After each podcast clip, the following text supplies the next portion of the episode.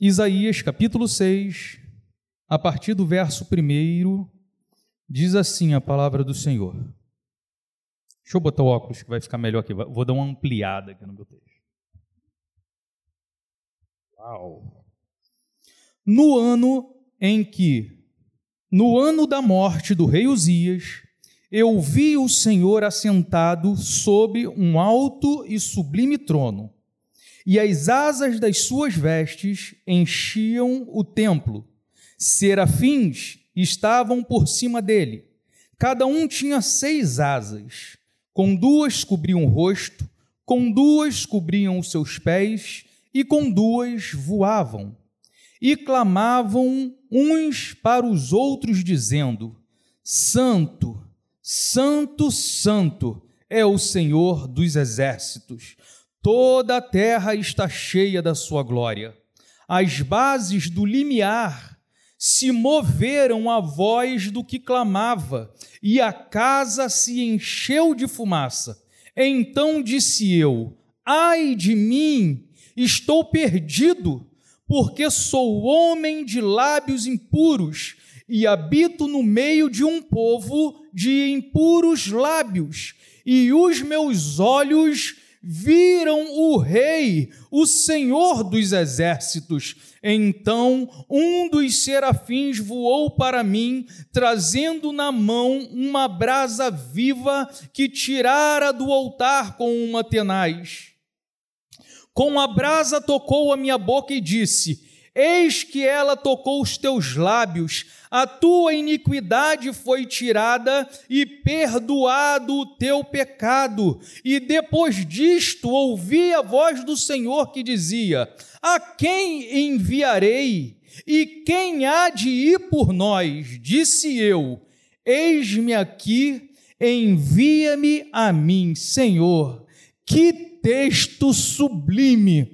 Que história impactante nós temos, ó Pai querido, diante de nós. E te pedimos, usa a minha vida por misericórdia, com graça, com poder, unção, com autoridade e com simplicidade, Senhor, para que todos possam entender aquilo que tu já tem falado com os homens e aquilo que tu falaste comigo durante essa semana, Pai querido, para que todos, do maior ao menor, possa sair daqui com a bênção da tua parte, convictos que Deus falou mais uma vez neste lugar. Nós já te agradecemos pela tua infinita bondade que recai sobre nós neste dia que se chama hoje. Nós oramos em nome de Jesus, o teu filho amado, que vive e que reina eternamente.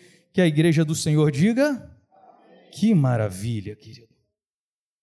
Eu coloquei como introdução aqui desse texto, dessa mensagem, o seguinte: eu nem iria falar essa introdução, porque eu falei, isso aqui vai ser pesado demais.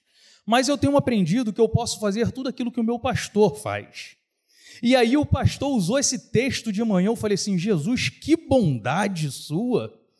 Agora eu posso falar tranquilamente, porque ele falou, e eu coloquei na minha introdução: eu estou cada dia mais convicto que o eis-me aqui não é para os fracos, e nem é para os covardes, e nem é para aqueles que retrocedem. O eis-me aqui não é para os covardes. O pastor usou esse termo de manhã.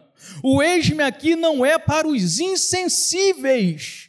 E aí você pergunta, mas por que que não é, Renato? Porque a Bíblia tem um texto tão especial que se encontra em 2 Timóteo, o apóstolo Paulo, escrevendo a Timóteo, um jovem pastor, ele diz assim: Timóteo, porque Deus não nos deu o espírito de covardia, mas de poder, de amor e de moderação. Uau, que texto! Então eu fico convicto que o eis-me aqui que o Isaías citou para o Senhor não é para qualquer um. Apesar de, quando Deus pergunta: A quem eu enviarei? E quem há de ir por nós? Eu fico pensando, claro que não, porque Deus já sabe de todas as coisas, mas a expectativa é essa. A expectativa de quando Deus pergunta: quem há de ir por nós? Milena, tu vai me vender? O segundo slide. A expectativa, eu penso que Deus está assim. Quando eu perguntar, meu irmão, vai ser um alvoroço. Claro que a igreja de São João é uma igreja à parte. Hoje, como foi bom. Hoje nós convocamos a liderança para um treinamento, domingo, duas horas da tarde, e eu pensei que nós teríamos umas dez pessoas, no máximo umas quinze, e nós daríamos glória a Deus, mas a igreja estava lotada de gente. Esse lado aqui estava repleto e aqui ainda tinha uns gatos pingados. Muita gente se colocando na brecha. E aí terminou, o pastor, vou fazer uma reuniãozinha com a turma da recepção. Eu falei, vai ter uns seis, sete. A sala não coube. A gente teve que arrumar espaço porque a galera se colocou à disposição. Mas, no geral, nas igrejas, nós temos falta demais de obreiros para fazer a obra do Senhor. E aí a expectativa, eu viajando né, na, na, na, no sermão, e eu falei: quando Deus perguntar qual é a expectativa, é essa. Mas a realidade é essa daí, ó. Poucos. Poucos. Mas por que, seminarista, você acredita nisso? Porque a Bíblia diz isso, querido. Nós aqui, nós não tiramos nada da nossa cabeça. Olha o texto que ficou registrado no livro de Lucas, capítulo 10, verso de número 2. E dizia-lhes: Na verdade, a seara é grande, os trabalhadores são poucos. Rogai ao Pai, pois, ao Senhor da seara, que mande trabalhadores para a seara. A expectativa é uma, a realidade ela é totalmente diferente. Então nós precisamos de rogar a Deus, pedir ao Senhor que envie cada vez mais trabalhadores para a seara dele. E eu acho que essa foi, cumprimos com, com excelência o dia de hoje, é, essa convocação, né, pastor? Que convocação abençoada. E eu, eu, eu, o pastor falou, não sei quem falou hoje, foi o Márcio, que eu, eu sou da, da internet, né? Foi o Márcio que falou. Eu uso muito as redes sociais. E eu tenho sido presenteado com algumas pérolas da rede social. E uma delas foi um texto que dizem que é, é um provérbio árabe, que eu queria compartilhar com a igreja nesta noite. É de um ensinamento muito profundo Próximo slide. Olha que texto. Ele diz que homens fortes criam tempos fáceis. Tempos fáceis criam homens fracos. Homens fracos criam tempos difíceis. E tempos difíceis criam homens fortes. Que texto! Eu pergunto para a igreja nesta noite: os dias que nós temos vivido são dias fáceis ou dias difíceis? Então nós estamos sendo forjados para sermos homens e mulheres fortes. Então Deus conta comigo e conta contigo, pessoas fortes para guerrear as guerras do Senhor. E aí, pensando nisso, eu encontro o primeiro verso do texto de Isaías que diz: No ano em que morreu o rei Uzias, tempos difíceis. Isaías está vivendo um tempo difícil. O texto inicia dizendo que no ano em que morreu o rei Uzias, ele teve uma visão. E eu gosto de pensar nas escrituras sagradas que não existe textos soltos, não existe nada nas escrituras sagradas que sejam por acaso. Está ali porque tem que estar. Tá... Não, está ali porque tem uma importância. E eu gosto de estudar a Bíblia fazendo pergunta para elas. Quem foi o rei Uzias? É lógico que diante de um texto desse eu vou me interessar por este camarada, porque Isaías diz: no ano em que morreu o rei Uzias. E aí você pergunta: quem foi o rei Uzias?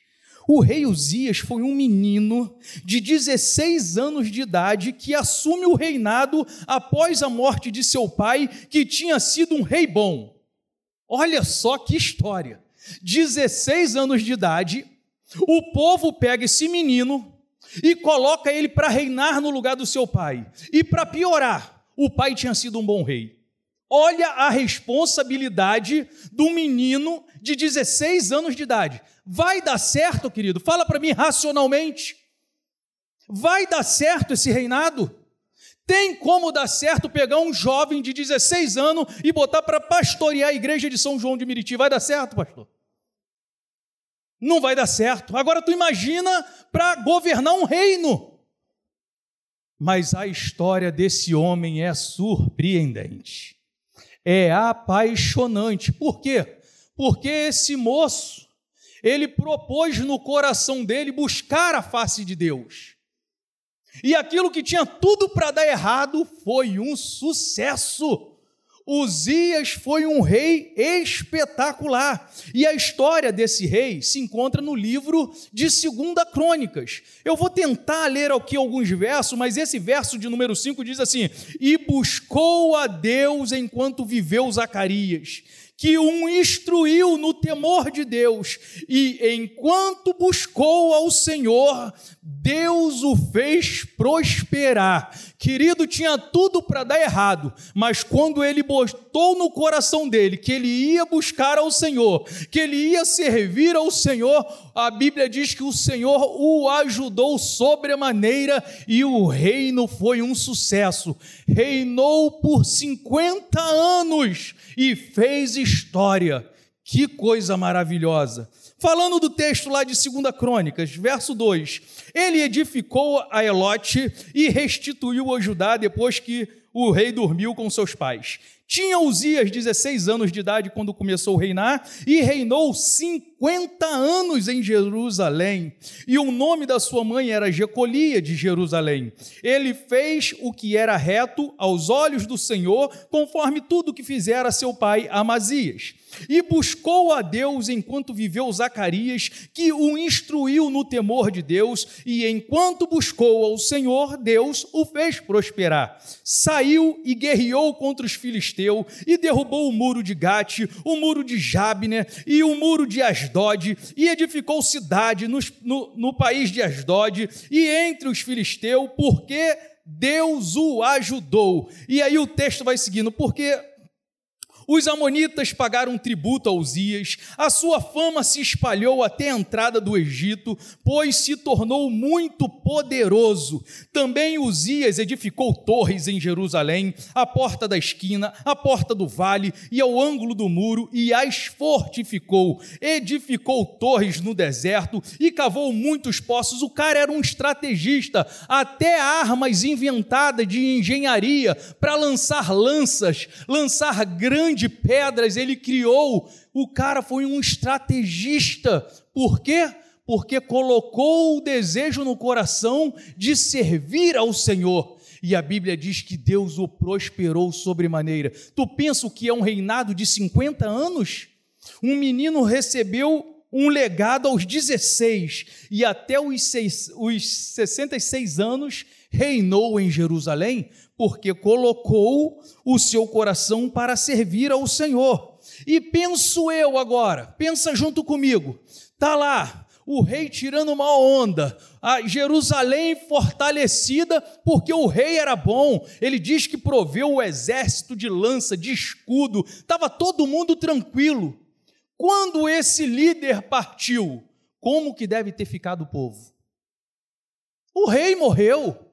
O famoso rei Uzias, aquele cara que fez e aconteceu, acaba de falecer. Os dias são difíceis. Será que vai surgir um novo rei com essas características? um grande dia difícil se estabelece em Jerusalém. Mas a Bíblia diz que nesse dia difícil, que neste momento, Isaías consegue ver ao Senhor. E aqui eu já quero deixar uma lição muito grande para nós. Não tem dia difícil que possa ofuscar a nossa visão de um Deus todo-poderoso. Amém? Mas eu queria dizer para você também que, da mesma forma que a vida de Uzias, que o reinado de Uzias tinha tudo para dar errado, de repente essa pode ser a sua história. De repente é a minha história. Por quê? Porque as circunstâncias da vida pode dizer para mim e para você que nós não vamos dar certo. Às vezes, as circunstâncias da vida, os ventos contrários, se abate sobre nós de uma violência tão grande, dizendo para nós assim: ó, você não vai conseguir, você não vai prosperar, você não vai dar certo. Mas se você propor no teu coração buscar ao Senhor, o Senhor vai te ajudar e vai fazer você sobressair da mesma maneira que fez com o rei Uzias.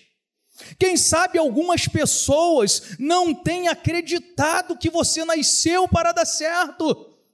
Às vezes você está sendo alvo de alguém dizendo: Eu quero ver até onde isso vai dar, eu quero ver até onde você vai acreditar, eu quero ver até quando você vai suportar. Mas se você propor no seu coração buscar ao Senhor, ser ensinado por Deus, eles vão ter que ver a tua vitória, porque o Senhor o fará prosperar.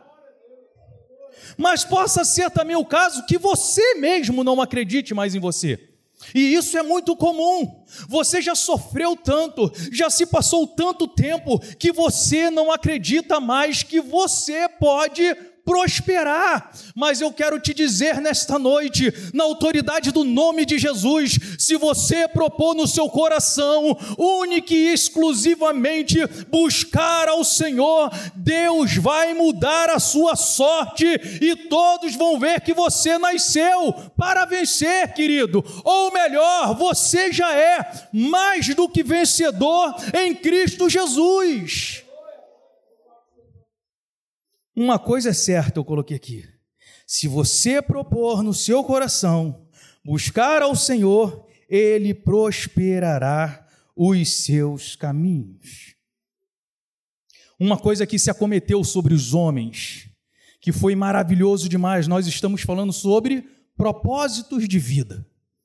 Nós precisamos entender que os nossos propósitos de vida começam com Deus, querido. Grave isso no teu coração, que isso é importante você sair daqui pensando isso nesta noite. O propósito da sua vida, ele começa em Deus. E porque muitos ainda não sabem o porquê estão aqui. Porque muitos ainda não sabem qual é o seu propósito de vida, porque começam a olhar pelo ângulo errado, a partir do lugar errado. Mas se você buscar em Deus, você vai descobrir para que você está aqui. Muitos não descobriram ainda qual é o teu propósito de vida, porque está partindo do lugar errado. Geralmente, nós procuramos no nosso propósito partindo de nós mesmos. E por isso nós não encontramos. Porque o nosso propósito nessa vida, ela começa em Deus. E aí já foi falado aqui nesta noite. Por quê? Por que, que o nosso propósito começa em Deus? Porque em Romanos capítulo 11, verso 16, está escrito: Porque dele, por ele e para ele é todas as coisas. Então, se a gente partir de Deus, se a gente procurar entender o propósito da nossa vida a partir de Deus, Ele vai se revelar a nós de uma forma maravilhosa e vai te mostrar: Márcio, você está aqui porque eu quero isso de você. Paulo Paz, tu está aqui porque eu quero isso de você. Avelino, tu está aqui nesta noite porque eu tenho este propósito na tua vida. E assim Deus vai falar com cada um de nós para que nós possamos viver sempre no centro da vontade de Deus. É o melhor lugar que o homem pode estar. É no centro da vontade de Deus. É no lugar onde nós somos realizados. Você pode ter muito dinheiro, pode, mas mesmo assim não ser realizados. Dias difíceis, tem um outro slidezinho aí de dias difíceis. E aí eu coloquei, mesmo em dias difíceis, nós podemos ver o nosso Senhor. E aí o verso de número um novamente. No ano em que morreu o rei Uzias, eu vi o Senhor assentado sobre um alto e sublime trono eu estava essa semana no sepultamento da minha tia, eu compartilhei com os irmãos, uma jovem de 51 anos de idade, e aí eu nem esperava, porque ela tinha pastores, bispo, tinha um montão de gente lá, e a minha prima me deu uma oportunidade. E eu compartilhei com eles um texto que eu ouvi um pregador dizer certa vez, que perguntaram para um homem que vivia um revés da vida, dizendo para ele: Onde está o teu Deus? Aonde está o Deus que você orou? Aonde está o Deus que você jejuou? Que você diz que tinha todo o poder? Que ele faz acontecer? E a resposta foi: O meu Deus, ele está aonde sempre esteve, sentado num alto e sublime trono, reinando soberanamente. Ou seja,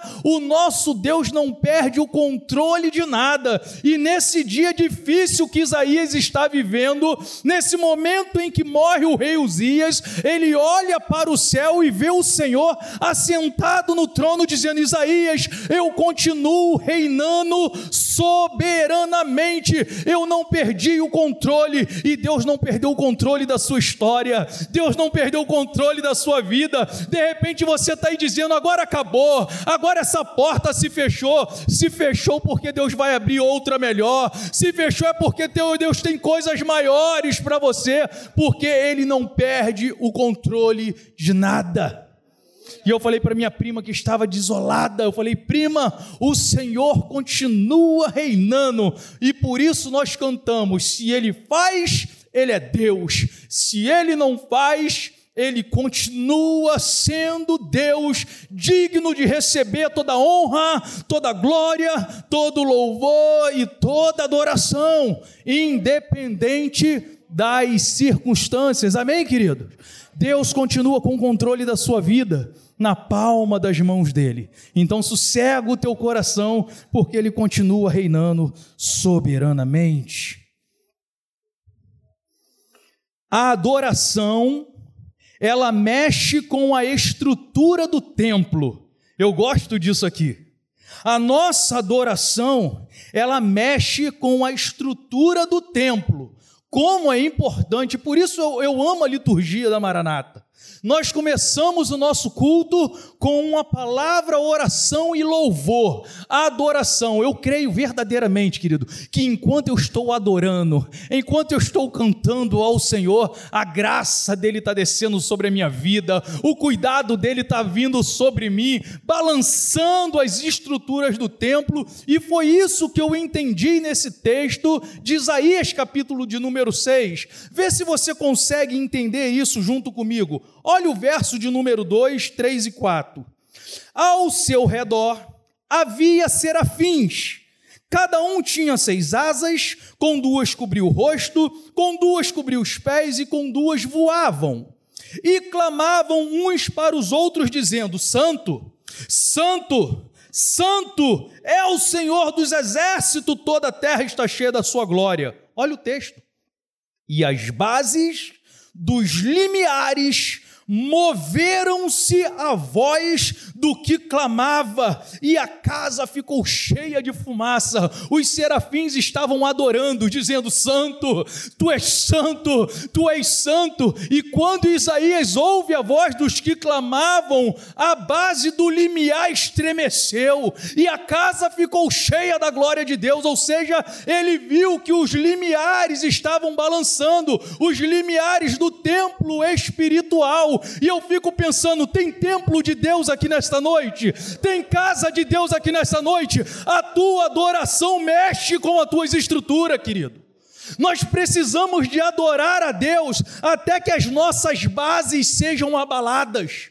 O que acontece é que nós somos muito seguros de nós mesmos.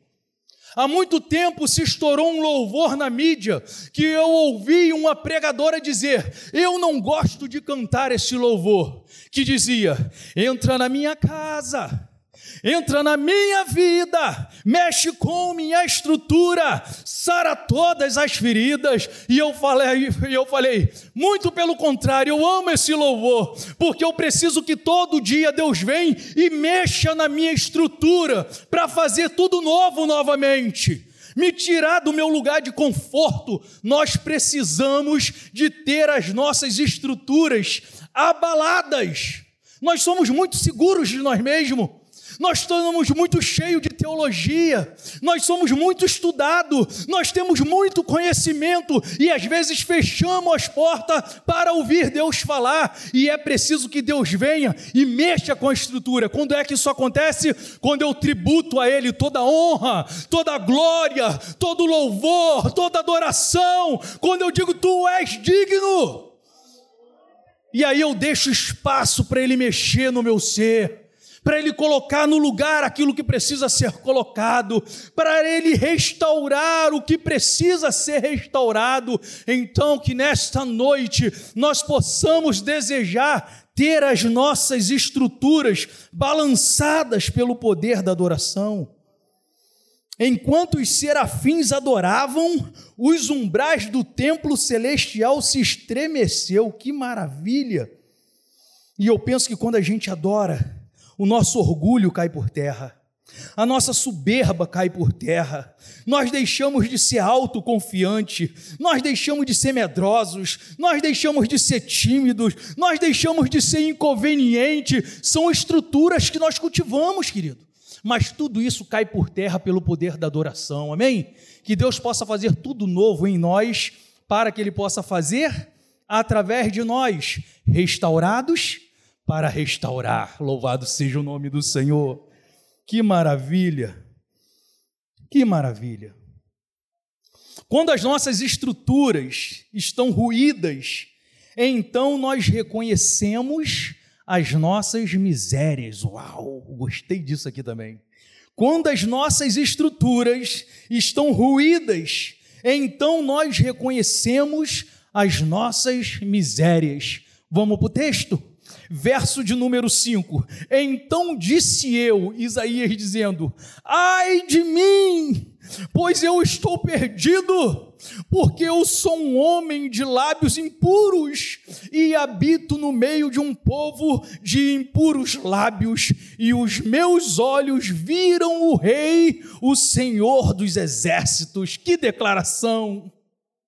Ele estava mexido as estruturas de Isaías estavam abaladas e ele reconheceu quem ele era. Eu sou um homem de lábios impuros. Eu não tenho dignidade, eu estou perdido. Para mim não tem jeito, os meus olhos viram o Senhor. Ai de mim! E enquanto nós não estivermos assim, querido, está faltando alguma coisa. Enquanto nós estivermos achando que nós estamos de pé, a Bíblia está dizendo assim, Renato, cuidado, porque aqueles que estão de pé devem cuidar para que não caia. E tem pessoas que acham que são super-homens, super-mulheres, queridos. Nós somos pessoas totalmente dependentes de Deus, dioturnamente. 365 dias por ano, nós somos carentes da misericórdia de Deus que nós nunca venhamos a estar nesse estágio de achar que somos autossuficientes. Não. Nós somos pequenos, cegos, miseráveis e nu, conforme diz a palavra de Deus. Mas ao mesmo tempo não podemos perder de vista que nós fomos feitos reinos de sacerdote. Há uma responsabilidade sobre as nossas vidas, querido. Nós também não somos qualquer um. Isaías reconheceu a sua pequenez. Reconhecer a nossa incapacidade é o primeiro grande passo para o cumprimento dos propósitos de Deus em nossas vidas. Amém? Reconhecer a nossa incapacidade é o primeiro passo para que se cumpra os propósitos de Deus na nossa vida. Nós precisamos ter em mente uma coisa bem definida.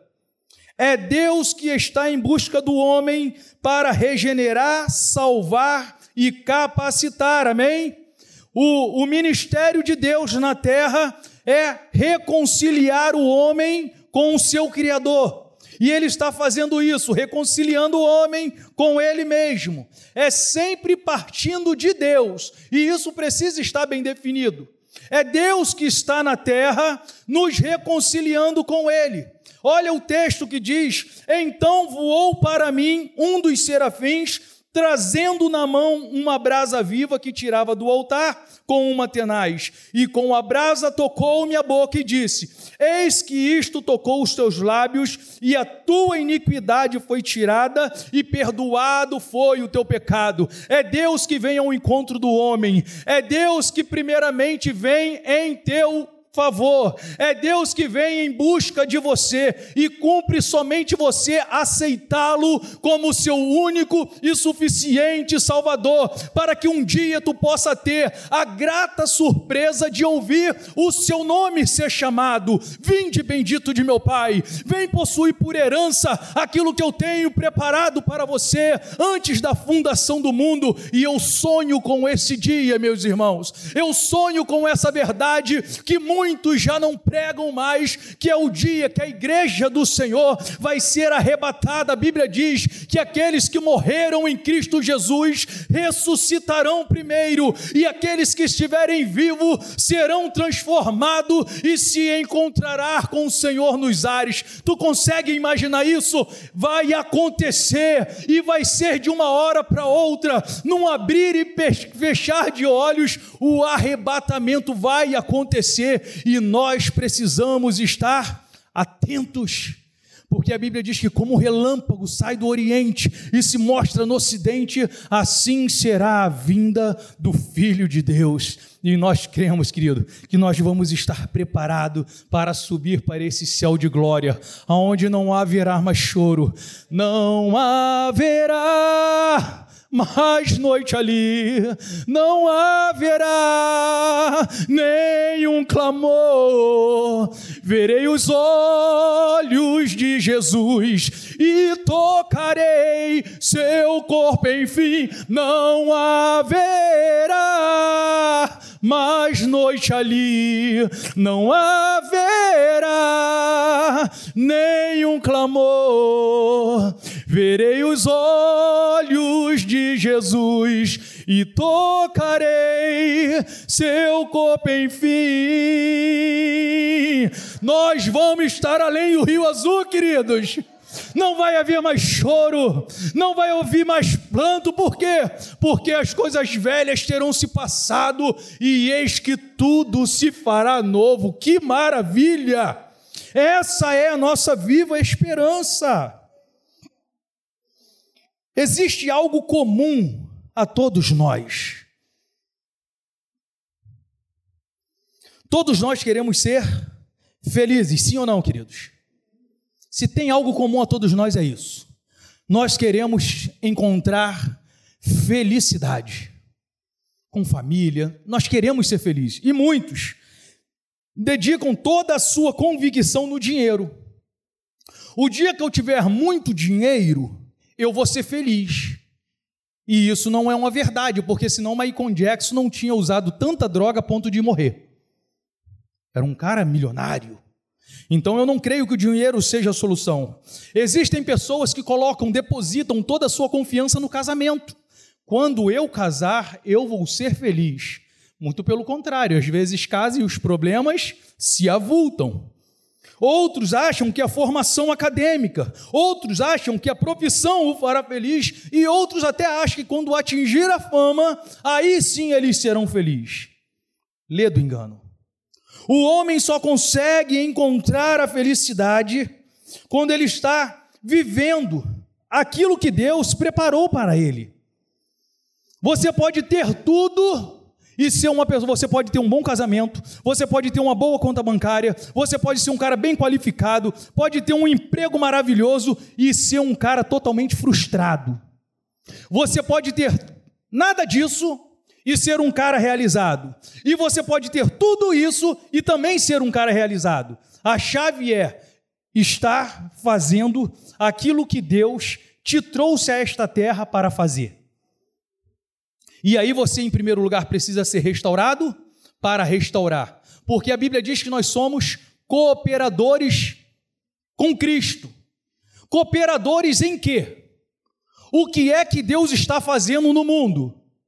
Fala comigo, o que é que Deus está fazendo no mundo? Restaurando o homem para ele mesmo, reconciliando o homem para ele mesmo. E Deus te colocou aqui para ser um cooperador com Ele. Então, qual é a nossa missão? É reconciliar o mundo com Deus. E quando a gente cumpre esse propósito, isso traz para nós realização. Isso traz para nós felicidade plena. A Milena já está ali batendo no pulso que a hora já foi, eu sei, eu já vou terminar. Então nós precisamos de fazer aquilo que Deus nos chamou para fazer. E por isso, ele diz: Depois disto ouvi a voz do Senhor que dizia: A quem enviarei? A quem há de ir por nós? E aí ele tomou a disposição. E aí ele teve coragem. Eu já entendi. Eu já entendi o meu propósito. Eu já entendi que eu preciso ser restaurado para restaurar. Eu já entendi que eu só vou ser feliz se eu fizer aquilo que Deus me chamou para fazer. E aí ele diz assim: Eis-me aqui, pode me enviar, Senhor. Será que foi fácil? Será que foi fácil? Abrir mão das suas prerrogativas. Isaías andava pelo reino. Os estudiosos dizem que ele era um estadista. E eu acho que ele teve que abrir mão de certas regalias para fazer a vontade de Deus. Mas quando ele viu o Senhor e quando Deus o convocou, dizendo: A quem eu enviarei, ele se colocou na brecha e diz: Eis-me aqui, Senhor, pode usar a minha vida.